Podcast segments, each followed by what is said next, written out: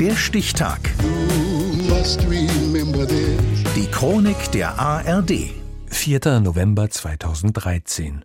Heute vor zehn Jahren wurde durch einen Bericht des Magazins Focus die Beschlagnahme von etwa 1400 Kunstwerken der Sammlung Gurlitt bekannt. Sifora Rubina.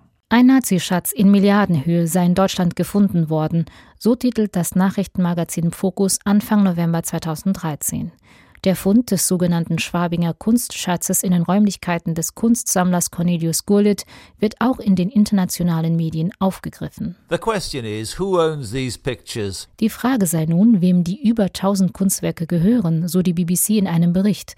Denn bei dem Schwabinger Kunstschatz, gefunden in einem unscheinbaren Mehrfamilienhaus in München, handelt es sich zumindest teilweise um Raubkunst, um Kunstwerke, die durch illegale Enteignung in den Besitz der Nazis gelangten. Wenn man vor den Werken steht und die lange verloren geglaubten, verschollen geglaubten oder auch zerstört geglaubten Werke wieder sieht, dann ist das natürlich ein unheimliches Glücksgefühl. Schwärmt die Kunsthistorikerin Maike Hoffmann während einer Pressekonferenz der Augsburger Staatsanwaltschaft im November 2013.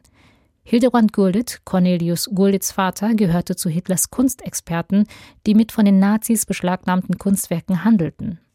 Nach dem Zweiten Weltkrieg meldet Hildebrand Gurlitt wahrheitswidrig, dass die von ihm verwahrten Werke im Krieg zerstört wurden. Die Gemälde, Drucke und Zeichnungen aus verschiedenen Jahrhunderten gehen nach Hildebrands Gurlitts Tod in den Besitz seines Sohnes Cornelius über, der den Kunstschatz als private Sammlung im Verborgenen hält. Dem Nachrichtenmagazin Spiegel sagt er in einem Interview, das mache ich nicht mit, das mache ich nicht mit. Es gibt genug, die Museen haben genug. Die Museen haben ja so viel, was sie ausstellen können. Da brauchen sie nicht ausgerechnet die paar Sachen, die ich da habe. Gemessen an dem Museumsbesitz überhaupt nichts. Sein Vater habe große Teile der Sammlung legal erworben, sagt Cornelius Gullit. Er wolle zumindest die unbelasteten Werke zurückerhalten. Die Augsburger Staatsanwaltschaft die bereits 2012 Gurlitz Sammlung in Beschlag genommen hat, gerät zunehmend unter Druck.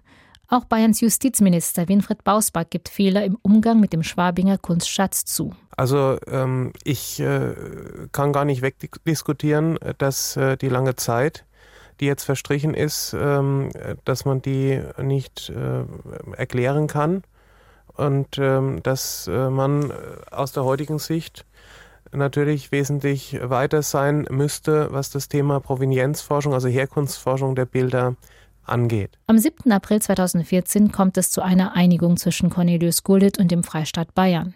Gullit erklärt sich bereit, seine Sammlung nach Freigabe durch die Staatsanwaltschaft von Experten untersuchen zu lassen.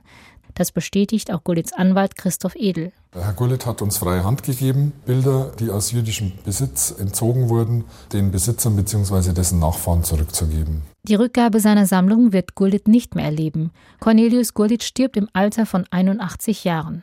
Alleinerbin seiner Kunstsammlung, die aus rund 1600 Werken besteht, ist die Stiftung Kunstmuseum Bern. Während man am Anfang dachte, es ist ein Museumsgemälde, Masterpiece, Raubkunst am anderen, wurde nachher klar, es ist sehr wenig Raubkunst, aber es sind auch sehr wenig Gemälde. Es ist hauptsächlich eine private Sammlung, eine grafische Sammlung. Sagt die Kunsthistorikerin Nina Zimmer über Gullits Erbe.